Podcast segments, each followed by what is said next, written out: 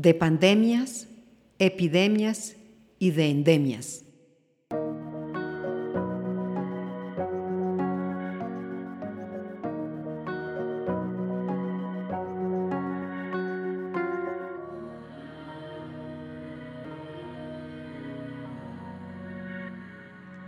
Del miedo a la esperanza.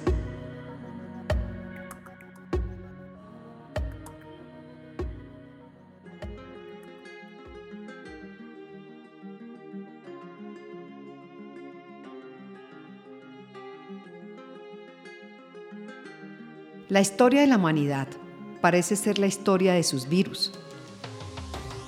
Cada época trae sus dolores y sus padecimientos, sus inventos y también sus intentos, que no son pocos. Y es que cada tiempo trae sus afanes. Ninguno es igual.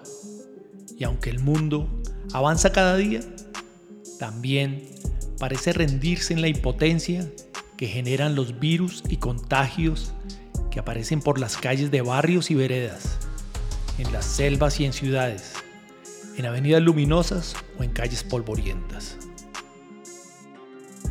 Aún no nos reponemos del COVID, del que ni siquiera nos hemos salvado. Pero es claro que no es el primer virus, ni será el último, porque parecido no es lo mismo. Vamos por partes.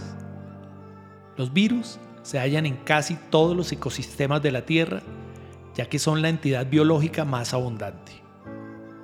También son los más diminutos, tanto que solamente pueden replicarse dentro de las células de otros organismos. Eso por un lado.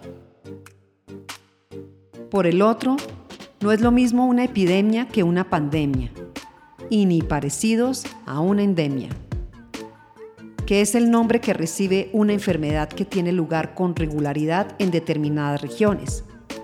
Por ejemplo, la malaria. Una epidemia, por su parte, es cuando se presenta un número inusitado de casos de una enfermedad en determinada región y por un tiempo limitado. Un viejo ejemplo es la viruela, que se introdujo en América con la llegada de los europeos a principios del siglo XVI. Finalmente está la pandemia, de la cual todos nos volvimos expertos de tanto oírla en los medios y en las reuniones de café. Una pandemia ocurre cuando una enfermedad se propaga por países y continentes. Ese fue el caso del COVID-19 Pese a su poder de muerte y destrucción, el COVID no ha sido único, ni siquiera el más letal, ya que muchas otras infecciones han tenido a la humanidad al borde de su extinción. En el Imperio Bizantino, por ejemplo, se dio la primera epidemia de peste, que casi borra a Constantinopla con sus 800.000 habitantes. Al final, los registros de la historia hablan de cerca de 4 millones de muertos en todo el imperio, lo que marcó la decadencia de la antigüedad para darle paso a la Edad Media.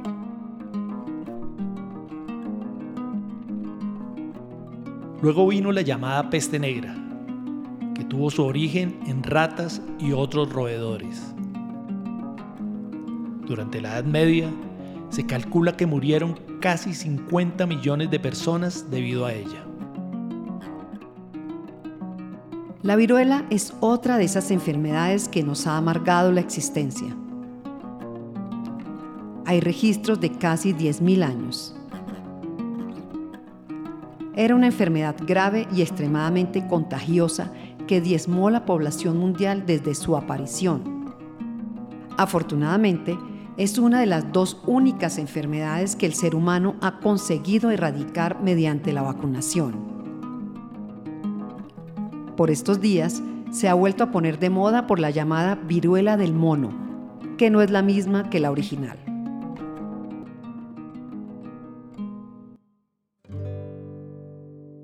La gripe española es una de las más conocidas y paradójicamente no surgió en España, sino en Estados Unidos. Fue bautizada así porque España se mantuvo neutral en la Gran Guerra.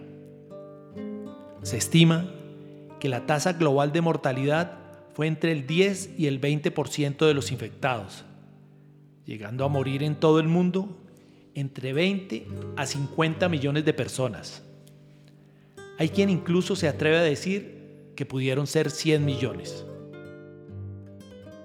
Ya más cercanos a nuestros días están el VIH, el H2N2 o gripe aviar, que también han cobrado muchas vidas. En cualquier caso, y aunque hoy todos hablemos como expertos en COVID y en pandemias, es mucho lo que nos falta por saber, porque virus tendremos para rato, tal vez hasta el fin de nuestros días. De lo que tenemos certeza es que esta no ha sido la última pandemia.